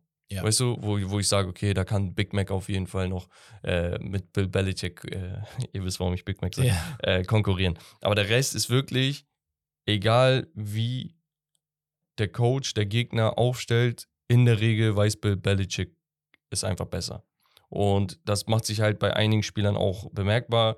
Man hat äh, mit Matthew Judon einen sehr, sehr guten Pass-Rusher. Keine Ahnung, warum der jetzt nochmal so gut geworden ist, Digga. Das kann mir keiner erklären. Äh, Josh Uche, ähm, der, der auf jeden Fall im Pass-Rush sehr, sehr gute Ansätze hatte gegen Ende der Saison. Christian Gonzalez leider verletzt. Über den hatten wir letztes Mal geredet. Das war Ja. der, ich glaube, zweithöchst gepickte Cornerback. So vor dem Draft hat man gesagt, okay, einige finden ihn sogar besser als ähm, Devon Witherspoon, der an fünfter Stelle gepickt wurde von den ähm, Seahawks, Mhm. weil Gonzalez nochmal ein bisschen zwar weniger instinktiv ist und weniger aggressiv, aber dafür technisch versierter ist. Ne? Ähm, Ja. Der fehlt den halt jetzt, aber im Großen und Ganzen bei New England, da brauchst du dir gar keine Gedanken machen, dass sie wieder eine Top-Defense äh, in der Liga so, haben. so solide, predictable. Genau, auf, auf jeden Fall. Auf Platz 5. Und ab hier wird es super interessant mit den Teams. Ja. Ne, also nicht, dass die Eagles, äh, nicht, dass die Patriots nicht interessant sind, aber die Eagles haben jetzt an fünfter Stelle hier natürlich nochmal ein ganz anderes Potenzial. Ne? Und da, Mhm. da gehen wir auf die ganzen Spieler mal ein bisschen ein. Hassan Reddick. Ein Spieler, der damals in der ersten Runde, glaube ich, gepickt wurde, der nicht so überzeug- überzeugen konnte, der dann den Wechsel zu den Eagles gemacht hat und seitdem geisteskrank ist. Der hat sich so gut in dieses Team integriert. Läuft natürlich gut, wenn man auch so gut gemanagt wird und einfach Klar. die größten Legenden so neben sich hat. Natürlich. Größten Legenden, Brandon Graham, einer der besten Pass-Rusher in unserer Generation. Fletcher Cox, der vermeintlich beste Defensive Tackle, seitdem ich Football gucke. Ah, Mhm. nee, sorry, Aaron Donald. Sorry, meiner. Ähm, aber Fletcher Cox, geisteskrank. Danach hast du einen Jordan Davis, Josh Sweat, ähnlich so wie Hassan Reddick, der so spät nochmal richtig, also was heißt spät, ne? Die sind immer noch jung, so ja. Mitte 20, aber wo ich sage, die ersten zwei Jahre sind nicht so glatt verlaufen wie gewollt, Doch nochmal diesen. aber dann nochmal bam, ey, es gibt einen Grund, warum ich so hoch gepickt wurde, so dieses Ding. Und dann hat man äh, Milton Williams, Jalen Carter, Nolan Smith, also Carter und Smith sowieso zwei First Round. Ne? Jalen Carter haben wir sehr, sehr viel drüber geredet. Der Defensive Tackle, der einfach ein Luxury-Pick war. So, die hatten einfach mal so als Super Bowl Content Contender den, ähm, was war das, achten Pick oder irgendwas. Da haben sie runtergetradet, glaube ich, auf 10 und haben den dann bekommen. Jalen Carter war der Spieler, wo jeder eigentlich Consensus gesagt hat, ey, rein vom Tape, rein vom Spiel ist er der beste Spieler im Draft. Kein Bryce Young, kein, ähm, keine Ahnung, anderer Quarterback. Ne? ja. Er ist das. So, nur das Ding ist, der hat ein, zwei Fauxpas gehabt, warum er gefallen ist. Ich meine, zehnte Stelle ist immer noch gefallen. krank, ne? Also, ja, ja. so, und danach läuft die erste Runde weiter, weiter, weiter, weiter. Haben die den vorletzten Pick in der ersten Runde und dann kriegen sie einfach nochmal Nolan Smith, einen Pass-Rusher, einfach nochmal so als Zusatz. Weil hier Graham und Fletcher Cox ein bisschen älter werden, dass Ja. die Backups direkt schon mal von den Legenden lernen. Ja, Also es ist so geil gemacht. Danach hast du noch Dings. Ähm, ja, Terrell Edmonds. Es ist einfach ziemlich geil. Also ich finde 5 sogar ein bisschen niedrig. Ich bin Mhm. ehrlich. Also ich Ja, kann mir vorstellen, dass wir am Ende des Jahres die Top 2 Defense der, Liga hier haben. Okay, Und. Top 2 sage ich nur, weil ein Team meiner Meinung nach auf jeden Fall die beste Defense der Liga hat. Und das sind die San Francisco 49ers, die hier an vierter Stelle gelistet werden, was ich überhaupt nicht verstehe, Digga. Ja, ich war auch überrascht. Also du hast letztes Jahr nur 16,5 Punkte zugelassen pro Spiel. 16,4, um genau zu sein. Das ist Liga-Bestwert. Du hast die meisten, was war das? Äh, die wenigsten Yards zugelassen. Overall. Ne? Also Passing und Rushing addiert, die wenigsten Yards. Du hast den Defensive Player of the Year mit 18,5 Sacks in Nick Bosa. Du hast vermeintlich den besten Middle Linebacker der Liga im Fred Warner. Du hast Talanoa Hufanga, einen der besten Safeties der Liga, der aus dem Nix kam. Mhm. Und, und, und, und. Die Liste hört ja nicht auf, ne? Also hier ähm, Javon Hargrave mit Eric Armstead im, im äh, Pass-Rushing im Duo nochmal. Der perfekt gecoacht. Du hast keine einzige Schwachstelle in dieser gesamten Defense. Auch auf der Cornerback-Position sind sie gut aufgestellt. Es gibt da kein Fragezeichen. Und die kommen mit dem krankesten Rückenwind defensiv, ne? Ja, Die ja. haben so diesen Chip. Und die 49ers auch eines der besten, gecoachesten Teams in der Liga. Allgemein so von Kaderbreite, qualitativ. Absolut. Pervers. Genau. Platz 3, die Bills. Ich, ich, also guck mal, ich verstehe, dass die Bills mit in der Diskussion sind, aber ich verstehe nicht, warum die höher gerankt sein sollten als die 49ers. Das, was die Bills ausmacht, ist auf jeden Fall, dass sie auf vielen Positionen mitunter die besten oder erfahrensten Spieler haben. Mhm. Es geht los mit Von Miller, der hoffentlich Week One fit ist und am Start ist. Ne? Von Ja. Miller, Super Bowl Champ, sogar Super Bowl MVP damals gewesen, glaube ich. Brauchen wir nicht viel reden. Der ist zwar alt, aber immer noch am, am Machen, also ein absoluter Macher. Greg Rousseau, ne? Gregory Rousseau, damals First-Round-Pick gewesen, ähnlich wie halt diese Namen, die ich vorhin erwähnt hatte mit Hassan Reddick und Josh Sweat und sowas, Ja. wo man sagt, okay, die ersten ein, zwei Jahre waren vielleicht nicht so, aber nicht Hoffnung verlieren und dann bam, er ist da. So ein Ding. Äh, Greg Rousseau, richtig, richtig guter Pass-Rusher. Daquan Jones, heftig. Ed Oliver, einer der besten Defensive Tackler, ne, also Interior Defender der Liga und auch noch mit haufenweise Potenzial. Leonard Floyd, Linebacker. AJ Epinesa, Pass-Rusher. Tim Settle, Jordan Phillips, Puna Ford, Shaq Lawson. Also, du siehst einfach, hier hast du ein paar Namen mehr aufzuzählen. Auch stacked. Genau, Ne? absolut stacked, sehr, sehr deep und das macht das Ganze aus. Und hier ist ähm, White, der, der, der Cornerback, nicht mal gelistet. Ne? Ja. Ähm, ähm, oh, sein Vorname kommt mir gerade nicht im Kopf. Ah, White auf jeden Fall. Äh, einer der besten Cornerbacks der Liga. Auch schon so, so ein Day-One-Typ gewesen, der einfach direkt in die Liga gekommen ist, zack, zweites Jahr schon in der Discussion war. Ne? Und das hört nicht auf. Ja. Ich glaube, die haben noch, äh, lass mich nicht lügen, Jordan Poyer äh, als Safety, wenn ich mich nicht irre. Das ist Wahnsinn. Und dann, und dann, wenn man das halt analysiert und ein bisschen guckt und dann auf die, aufs Coaching achtet und dann siehst, ah, okay, deswegen. ja. Also die führen nicht umsonst die ganze Zeit die Division jedes Jahr an. Ich glaube, das mit am gehyptesten oder das gehypteste Team offensiv sowie defensiv gerade für diese Saison ist jetzt hier auf Platz 2 gerankt worden. Hauptgrund ist das äh, Cornerback-Trio, was sie einfach auch haben.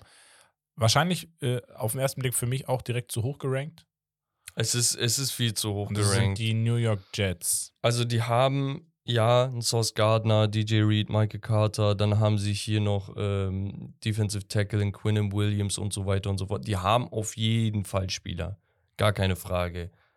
Aber das sind alles ungestandene Spieler, mehr oder weniger, ne? Deswegen, also, also, Quinnen ne, Williams mal ausgeschlossen, ein, ja, DJ Reed auch mal ausgeschlossen, aber ich finde es ich find's way too high. Also auf der anderen Seite, wir reden von Größen wie Brandon Graham, Fletcher Cox plus diese jungen Talente bei Mhm. den Eagles. Wir reden von ähm, Eric Armstead, Nick Bosa, Fred Warner und dann Talente. Wir Ich reden bei den Bills von so und so. Und dann kommst du, kommst du bei Sauce Gardner so um die Ecke, wo du sagst, okay, Ja, zweites Jahr, was ja. soll er machen, Digga? eben, also ich hätte sie, wenn, dann auch eher so sieben abwärts. ja, auf ne? jeden Fall. Also auch unabhängig davon, ne, Gar also die Jets haben sowohl den Offensive als auch den Defensive Rookie of the Year gehabt.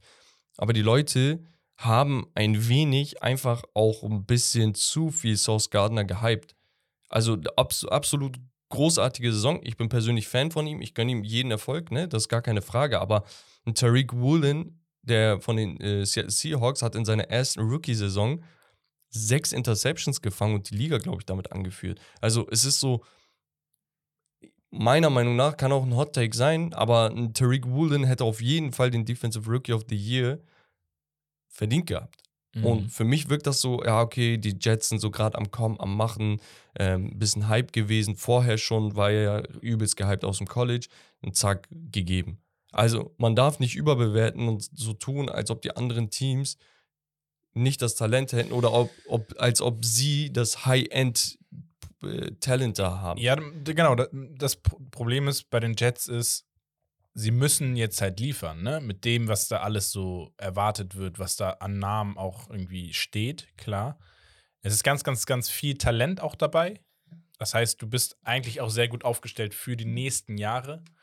Auf aber jeden Fall. Aber du musst jetzt auch langsam liefern, weil, wie gesagt, die anderen Teams haben einfach mehr Erfahrung teilweise in der Breite ähm, und das auch mit sehr hoher Qualität.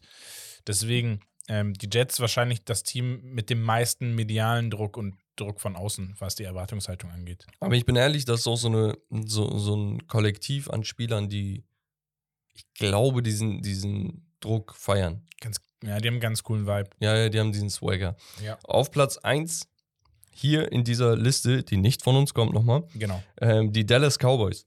Dallas Cowboys ist meiner Meinung nach verständlich. Hier wird auf jeden Fall aber sehr, sehr viel auf Micah Parsons gepokert. Micah Parsons, haben wir gemerkt, zwei Jahre jetzt gespielt, absolutes Monster, hat direkt seit Day One, wurde auch Defensive Rookie of the Year, war direkt im ersten Jahr, glaube ich, auch schon in der MVP, ähm, Defensive ähm, Player of the Year Discussion. Also, der, wie, ja. wie musst du in die Liga reinkommen, ne? Ähm, absolut die Defense nochmal transformiert. Die Defense der Dallas Cowboys allgemein ganz in Ordnung gewesen. Jetzt nochmal einen Step gemacht. Warum? Du hast einen absoluten Leader mit ihm. Dann hast du aber dich auch nochmal verstärkt mit einem äh, former Defensive Player of the Year, Stephon Gilmore, auf der Cornerback-Position. Ja, der ist schon ein wenig in die Jahre gekommen, das wissen wir. Aber warum soll es mit äh, hier Dix zusammen nicht klappen? Ne? Der, Mhm. der Bruder von Stefan Dix Ja. Wohl angemerkt. Ähm, ja, gut gecoacht, gute Franchise. Man muss halt gucken, ähm, haben sie das Glück auf ihrer Seite, dass sie sich von Verletzungen und sowas nicht plagen lassen. Weil das war so die letzten Jahre sowohl offensiv als auch defensiv immer ein Problem für die, für die Cowboys. Cowboys, genau. Also, okay, können die so listen, wäre jetzt nicht meine Liste. Was auf jeden Fall, und das sage ich als Browns-Fan, auf dieser, in dieser Liste fehlt, sind die Pittsburgh Steelers. Also ich Absolute glaub, die Steelers Frechheit. waren auf 11 oder so gerankt. Die Liste ging halt länger, die haben, glaube ich, die gesamte Liga gerankt. Ich glaube, die. Dolphins waren auf 10, dann waren, glaube ich, die Steelers auf 11, ich glaube, die Browns auf 13. Okay. Irgendwie so ging es weiter. Ähm, kann ich dir sonst nochmal Also guck mal, wenn, wenn man bei den Browns, Ravens, Giants, bei solchen Teams, ne, die, die auf jeden Fall gute Ansätze haben, ein Fragezeichen dahinter setzt, egal ob das zu viele Editions sind, wo man einfach nicht weiß, wie kommen die rein, Mhm. egal ob das Verletzungen sind, so Marlon Humphrey bei den Ravens und so, dann sage ich okay. Aber die Pittsburgh Steelers nicht in der Top 10 bzw. Top 9 zu haben, absolute Frechheit. Und ich sage das als Browns-Fan. Das ist so, als würde ich jetzt, keine Ahnung, Real Madrid-Fan und ich push Barcelona ans Limit. Ja. So, also es ist wirklich eine Frechheit, vor allem wenn dann die Bengals über den sind. Also jeder in der, in der Division weiß, die beste Defense kommt von den Steelers. Ja. Vielleicht, vielleicht haben sie ihre Addition so gemacht, dass sie gesagt haben, ey, Ich glaube, ich eine glaub, viele gute Jung- Offense äh, Ja. entlastet eine äh, mittelmäßige Defense. Die, so. nehmen, die nehmen den, den, den Hype, den Rückenwind mit von auf. Digga. Also, wenn wir mal die Steelers angucken, ne? Ähm, hier TJ Watt, vor zwei Jahren noch MVP geworden. Ähm, du hast, boah, wie hieß der? Der, der andere ähm, Pass-Rusher von denen hatte 14,5 Sacks. Einfach mal so. Die, die leisesten 14,5 Sacks der Liga. Du hast ähm, ganz gute Linebacker. Du hast Minka Fitzpatrick. Also, das Team ist auch noch dazu mit einem der besten Defensive Coaches, ne? Also, Mhm. es hört nicht auf. Ich verstehe es ich versteh's nicht. Aber kann mir wurscht sein, ich bin kein Ja. Pittsburgh-Fan. Ja, das war es auf jeden Fall vom Hauptthema. Die Top 9 Defenses of the Season predicted. Nächste Woche machen wir, können wir jetzt schon mal äh, hier festhalten, äh, Becks Power Ranking wieder. Ich ranke quasi die besten 10 bis 15 Teams oder mache meine Honorable Mentions, so wie früher, wie ihr das kennt. Und dann können wir das nochmal im, im Detail besprechen. Wäre quasi so eine Zusammenfassung aus Defense, Offense, so quasi. Genau. Und dann Und- auch äh, Prediction vom ersten Spieltag wird sein. Genau. Das wird eigentlich so schon genug Zeit in Anspruch. Digga, und übernächste Woche haben wir endlich die Ergebnisse, über die wir reden können, Digga. ja, aber das Ding ist, das Problem ist, ich werde nicht da sein. Ah, Digga, stimmt. Weil ich hoffe ja, dass Bex am Sonntag vielleicht auch alleine, weiß ich nicht, oder du hast einen Kollegen im, im Petto, vielleicht streamst den Sonntag. Ich hoffe, Humberto ist noch da, Digga. So. Herbert. Und dann kann ich nämlich schön Livestream gucken aus Doha Üff. am Flughafen. Üff. Ähm, genau, weil äh, bei mir geht es nämlich in den Urlaub, in, den, in die Flitterwochen, um ehrlich zu sein. Üff. Ähm, genau. Und deswegen werde ich erstmal bis knapp Ende September nicht da sein. Das heißt, ich verpasse die ersten eins, zwei, drei, ja, drei Ja. Wochen. Knapp, ja. Das ist schon traurig. Das ist schon hart, da dann reinzukommen. Aber ich werde es verfolgen. Ja, guck dir auf YouTube einfach die Highlights an. Ja, Ehrlich. ja, Ja, ehrlich jetzt. ja, ja. Ja, ehrlich. Ja. Okay. Ich wollte eigentlich ein bisschen weniger Handy und so, ne? Aber schauen wir mal. Ich gehe dann häufiger auf Klo. Wir kommen zur Geschichtsstunde, Freunde. Und Achso, an dieser Stelle vielleicht kurz vorher nochmal. Jeden Sonntag streamen wir das Ganze auf Twitch. Ne? Wir machen eine Watchparty quasi. Die Jungs und Mädels da draußen kommentieren. Wir reden über Football. Wir reden aber auch über alles andere. Äh, wenn ihr Bock auf sowas habt, seid am Start. Ich habe mir überlegt, das Ganze vielleicht auf YouTube rüber zu switchen. Weil es einfach greifbarer ist. Ne? Also, wir haben einfach A, mehr Reichweite auf YouTube, B, YouTube zu pushen, ist nochmal eine andere Agenda von uns, die, die wir vorhaben. Ich hatte mit Hört mal drüber geredet. Und ähm, C, frag dich selber, auf welcher App bist du mehr unterwegs? Weißt du? ja, So, äh, dieses ja, Ding. Aber mal gucken. Muss man nochmal gucken, ne? Weil, weil theoretisch. YouTube, die guten Videos sind halt eher fußballlastig. Nicht, dass man dann auf einmal die Leute erschreckt. Dass nee, einfach live NFL gehen und dann, ja. Ja, Ja. nein. Genau, Äh, schauen wir an- mal. An Kriegt ihr dieser Stelle auch noch. nochmal, lasst gerne eine Bewertung für den Podcast hier an dieser Stelle da, wenn ihr das Ganze unterstützen wollt. Und dann kommen wir auch schon zur Geschichtsstunde. Yes, und zwar geht es darum, The Blind Side gleich The Wrong Side. Habe ich jetzt Überschrift gewählt? Was? Tief. Und zwar, ich glaube, ihr kennt diesen Film alle. Zumindest jeder, der Fu Football guckt und Fan ist, kennt diesen Film hundertprozentig. Und zwar reden wir über The Blind Side, den Film, wo es um den Spieler ähm, Michael Oher geht in der Verfilmung. Ja, der, äh, was war das, äh, obdachlos gewesen ist, schon in jungen Jahren, ähm, wurde dann in dem Film offiziell adoptiert und ähm, ja, unterstützt auf dem Weg, Profi zu werden. Ähm, wurde dann gepickt und ja, hat dann seine Karriere entsprechend fortgesetzt. Jetzt kommt heraus, dass die Story der, der oder des Films aus 2009 übrigens eine Lüge gewesen sollen sein.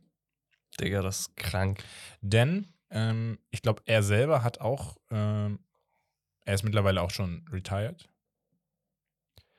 Er selber hat nämlich ähm, bekannt gegeben, dass, du musst mich hier vielleicht mal kurz unterstützen, weil ich habe es mir nicht ganz durchgelesen, aber er selber hat gesagt, es war keine Adoption, die ich da unterschrieben habe, die mir vor die Nase gehalten wurde, sondern sie haben eigentlich ähm, ihm ein Dokument unterschreiben lassen, was äh, die Familie berechtigt, sozusagen ja, über ihn zu bestimmen, entsprechende Entscheidungen treffen zu dürfen und auch entsprechende Einnahmen dann zu ver verwalten Genau. dürfen. Also, scheinbar gab es den Kontakt zwischen Michael Oher und dieser weißen Familie, die ihn unterstützt haben soll. So. Nur das Ding ist, er sagt, die haben gewisse Dinge nur gemacht, um sich selber quasi die Taschen damit zu füllen. Okay? Mhm. Im Film hatte es nämlich den Eindruck, und der Film war nicht nur so ein Film, da also die Besetzung war mit Sandra Bullock und sonst was, ne? Also Ja. Äh, top, top notch äh, Movie gewesen und der, hat auch sehr, sehr viel Geld eingespielt und sowas.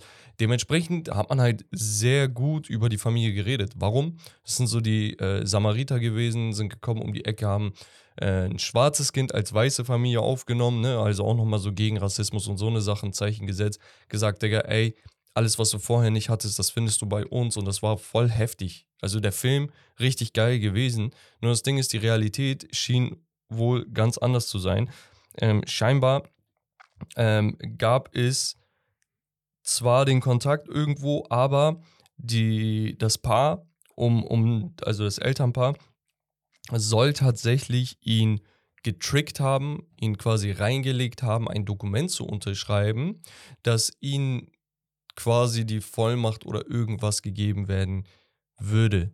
So, das Ganze findet aber dann so genau dann statt, wo er voll erfolgreich wird und so eine Sache. Ne? Das heißt, die haben da irgendwas gerochen, ne?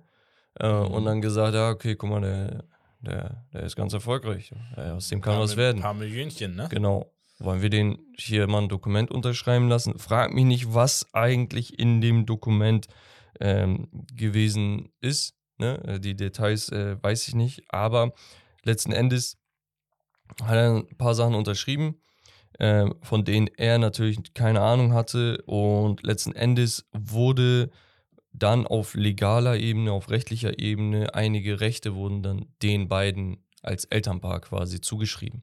Also- Unter anderem Rechte in Bezug auf die Story, die verfilmt wurde. Die Was bedeutet- einen Oscar gewonnen hat. Auch, genau. Ne? Und was bedeutet, dass der Film, weil es deren Story ist, A, wie gesagt, so ein bisschen pro weißes Elternhaus geschrieben wurde und Ja. B, ein paar Millionchen eingespielt hat Ein für die paar, ja. Familie. Und äh, in Royalties, ne? Mhm. Und das ist halt sehr, sehr krass. Und das, das hätte nicht passieren dürfen, Nee. so wie es Ja. da ist. Warum? Ihr müsst euch vorstellen, Michael Oher ist zwar, ja, äh, im College und sonst was ein erwachsener Mann gewesen, aber weit, weit weg vom Ausgereiftsein, ne?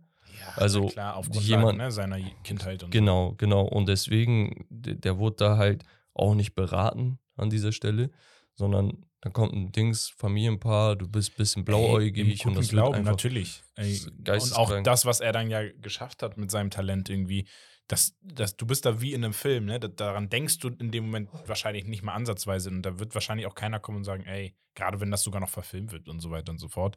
Am Ende des Tages die Familie, ähm, wie zu erwarten, hat äh, nicht auf Telefonanrufe der ESPN zum Beispiel reagiert. Also hält sich da natürlich bedeckt, was auch verständlich ist bei solchen Vorwürfen, muss man auch ehrlicherweise sagen. Aber ist natürlich auch irgendwie vielleicht ein Anzeichen, dass da was hinterstecken. Auf jeden Fall. könnte. Und die haben ja nicht nur den einen Film gemacht oder sonst was, sondern die hatten quasi die Namensrechte von Michael Oher, ne? Also die, wie heißt die Familie? Tuo, Hai, Ja, irgendwie Tui, Family, Tui, Tui, ja, Tui. ähm, T-U-O-H-Y.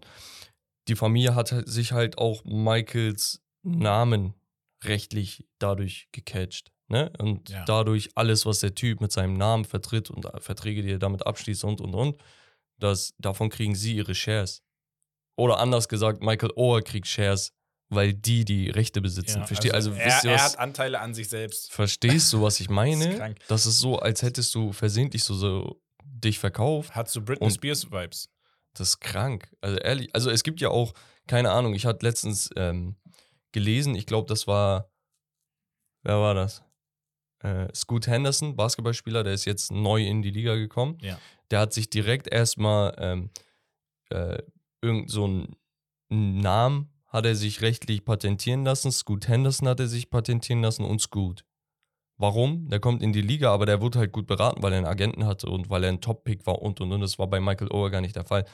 Aber der wusste, Digga, wenn ich später irgendwas machen möchte, wenn ich kooperieren möchte, wenn ich Verträge abschließen möchte, kann ich das über diesen Namen machen. Der Name gehört nur mir. Das heißt, nicht irgendein Dulli kann mir diese Dings catchen, so weißt du? Ja. Es war früher so mit äh, URL-Links und sowas, weißt du? Du wolltest Mhm. immer die Domain besitzen und so, Faxen. Ja, ja. ist genau dasselbe Ding. So. Wir haben bei Steak and Lobster auf Instagram Unterstrich am Ende. Weil, warum? Weil irgend so Dulli aus, weiß ich nicht wo, Steak and Lobster schon benutzt. Weißt du? Ja. Das ist genau dasselbe Prinzip. Richtig. So, das heißt, wir müssen theoretisch Geld dafür bezahlen, dass wir seine Domain bekommen, diesen Namen. Und das ist bei Michael Ohr in ähnlicher äh, Weise auch so. Das heißt, alles, was mit seinem Namen benutzt wird, äh, muss mit ihm geklärt werden. Nur dadurch, dass er die Rechte an sich nicht besitzt, muss das mit der Familie gemacht werden. Und die verhandeln dann halt so, dass sie das beste Geld rausschlagen können. Das ist halt so krass wie so ein Film, den man so extrem feiert.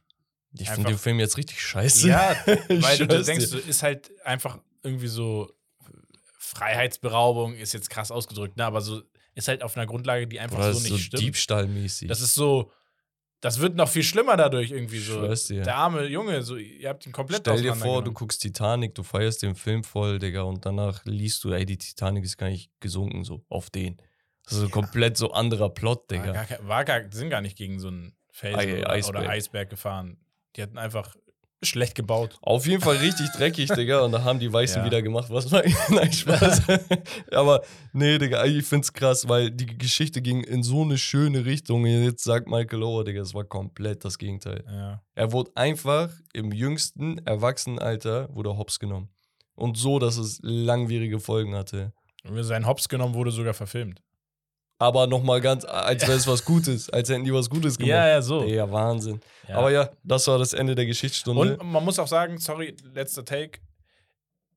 Viele werden sagen, ja, Digga, warum hat er das denn nicht früher gesagt? Ey, wenn du mal sowas raushaust, das kann halt auch nach hinten losgehen, ne? Dass Voll. du komplett ge gerippt wirst. Und Das Gute ist halt, er hatte eine gute Karriere hingelegt, war auch im Super Bowl damals mit den Panthers, wenn ich mich nicht irre, Mhm. hinter Cam Newton und so weiter und so fort. Das heißt, er will schon irgendwie sein Geld gemacht haben und Ja. gute, gute Legacy aufgebaut und und und. Ich meine, der hat ja auch jahrelang dann mit diesem Licht gespielt. Ne? Also es war ja nicht so, als wäre das so eine schlechte Story über ihn. Deswegen. Jetzt ähm, hat er halt gesagt, ja, ey, die Story war nur nicht so schön, wie ich es gedacht habe, weil ich wurde hops genommen. Aber jahrelang wusste man, wer Michael Ower ist und er hat wahrscheinlich auch seine ähm, hier Almosen bekommen.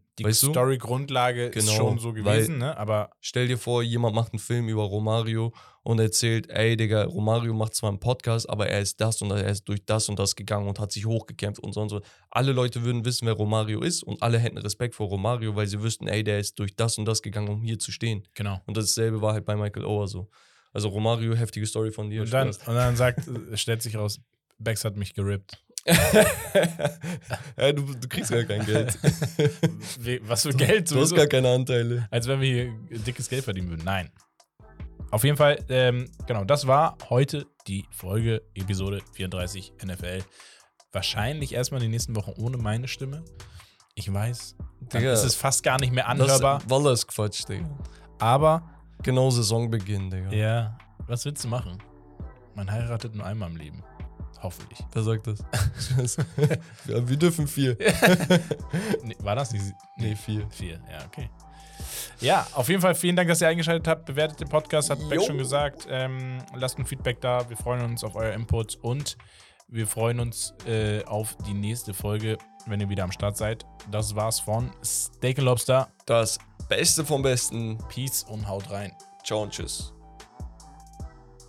Letztes Wort habe ich.